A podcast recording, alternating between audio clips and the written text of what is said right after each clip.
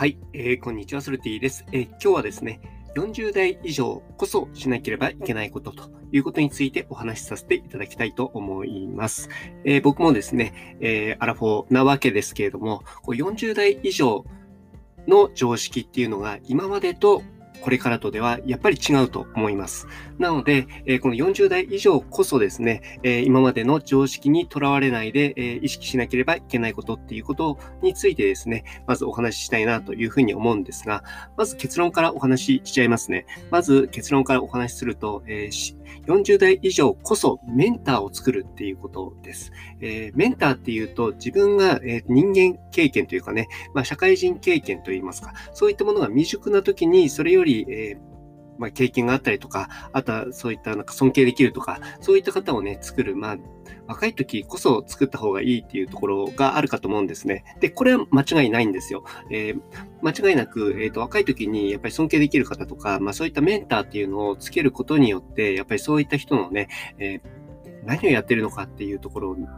まあ、近くにいればいるほどですね、毛穴吸収ができてきて、そしてそういった人にね、まあ、近づいていけるっていうところがあるので、まあ、もちろん40代以下の方、まあ、その20代、30代、まあ、言ったらですね、えー、その年齢問わずですね、こうメンター作るってこと大事だと思うんですが、えー、この40代以上になるとですね、メンターになることっていうのをね、えー、こう、やっぱり意識しなければいけないとこ出てくると思うんですね。例えば会社員だとですね、部下ができてきたりとか、まあ、そういったことがね、えあるじゃないですか。まあ、家庭においては子供ができたりとかね、えそういった意味で自分より後輩ができてきて、そして何かを伝えるっていうところ、もちろんあの大事なこと、え引き継いでいくこととして、重要だと思うんですけれども、え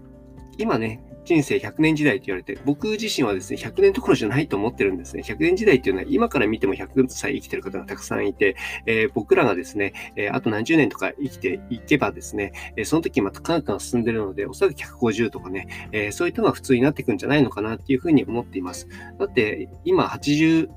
何歳、うんと2歳とか4歳とか、まあ、そこら辺が平均年齢だと思うんですけれども、その人たちが、えー、と80年前、えー、生まれた時の平均年齢っていうのは、えー、まあ、50代とかだったと思うんですよ。日本人で言うとですね。まあもちろんこの平均年齢っていうところで言うと、まあその乳幼児っていうのが、まあ多くなくなってるっていうところによって、まあ縮まってるっていうところがあると思うんですが、圧倒的に健康的なね、えー、まあ、シニア層といいますか、えー、60代以上の方って増えてるじゃないですか。昔で言ったらね、60歳って言ったらもう本当長老みたいな感じでしたけれども、今60歳なんて本当若々しいですしね。えー、まあ、そういった意味で言うと、まあ、人生のね、えっ、ー、と、長さっていうのが今もう全然違うわけです。で、その時に、えー、メンターを作るっていうのが40代以上で非常に重要なのかなというふうに思っています。そしてですね、まあ、その中でももっと具体的に言うと、年下にメンターを作るっていうのは重要かなと思っておりまして、えー、特にね、えっ、と、まあ、デジタルな領域とかね、えー、そういったものもそうですし、あとはその時代感みたいなね、えー、そういったものに関して言うと、その経験じゃなくてね、やっぱり感性とかね、そういった部分がね、えー、非常に重要になってくるわけで、その感性とかっていうのはね、やっぱりその時代に、やっぱりその現役で生きているといいますか、まあ、その時代にこうネイティブで、まあ、デジタルネイティブとかね、スマホネイティブとかっていうことはありますけれども、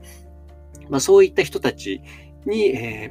ー、やっぱりきちんとね、えー、教わるっていうこと重要だと思うんですね。僕なんかもですね、えー、まあ、中学生のね、えー、以前はそのキメラゴン君っていうね、え、ー、と、月に1000万稼いだ男の子がいて、その子のね、えー、ヒマラヤでの、えー、番組の、えー、プロデュースに関わったわけなんですけれども、まあ、その子がね、えまだもう何者でもない時っていう時から知っていて、まだその、うん、10万も稼げてない時だったんですね。で、その時にもですね、えっ、と、ツイッターの運用をしていて、そのツイッターの運用をですね、えー、教えていたんですけれども、その時にね、僕は中学生のその彼にね、えー、ツイッター上で教わっていたりですとか、あとはですね、えー、その周りにもね、やっぱり優秀な子たちがね、たくさんいてね、僕がクラウドファンディングするときに動画を作ったんですよ。えっ、ー、と、ジェラートのね、えー日本一高いジェラートっていうのをプロデュースしたわけなんですけれども、その時のプロモーションのビデオを作った時も、えー、その中学生のね、男の子、え、ー、と、映画監督を目指している、えー、塩田くんっていう男の子がいるんですけれども、え今もう高校生になったのかな？高校生になりましたね。まあ、その子にですね、ちょっといろいろ教えてもらいながら、そしてもう彼に、え作っていただいて、まあ、きちんとお金を払ってね、えお願いをしたわけなんですけれども、そういったことでね、自分より、え年下。で、僕はね、もう本当に自分の子供世代の子たちにもですね、まあ自分の子供世代って僕の子供は2歳ですけれども、もう実際にね、僕に、えー、普通に、普通にと言いますか、えー、僕世代の人たちに子供いると、まあ普通に中学生とか高校生とか、まあそういった人たちも結構多いので、まあそのくらいの子たち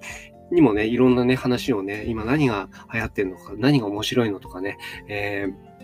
それは何で面白いのとかね、えー、ゲーム、友達ん家にね、行ってね、そのゲームをやってたらね、一緒にやってみるとかね、積極的にね、そういった人たちからね、えー、まあ、何が面白いのかってね、学ぼうとする姿勢っていうのはやめたくないなっていうふうに思っております。うん。で、結局ね、やってみてもね、わかんないんですよ。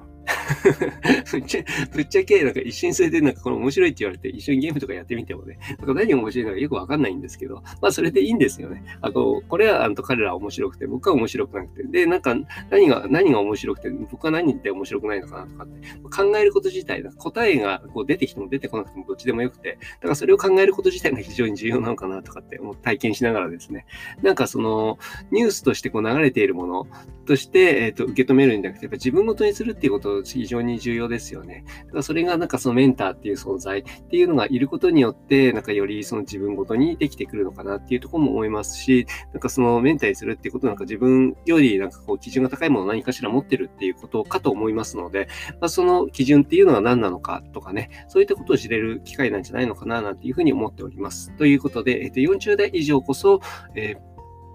メンターを持つ必要があるんじゃないかなということについてお話しさせていただきました。えー、フォローなどいただけると嬉しいですし、あとコメントなど、えー、といただけると本当に嬉しいです。えー、ソルティでした。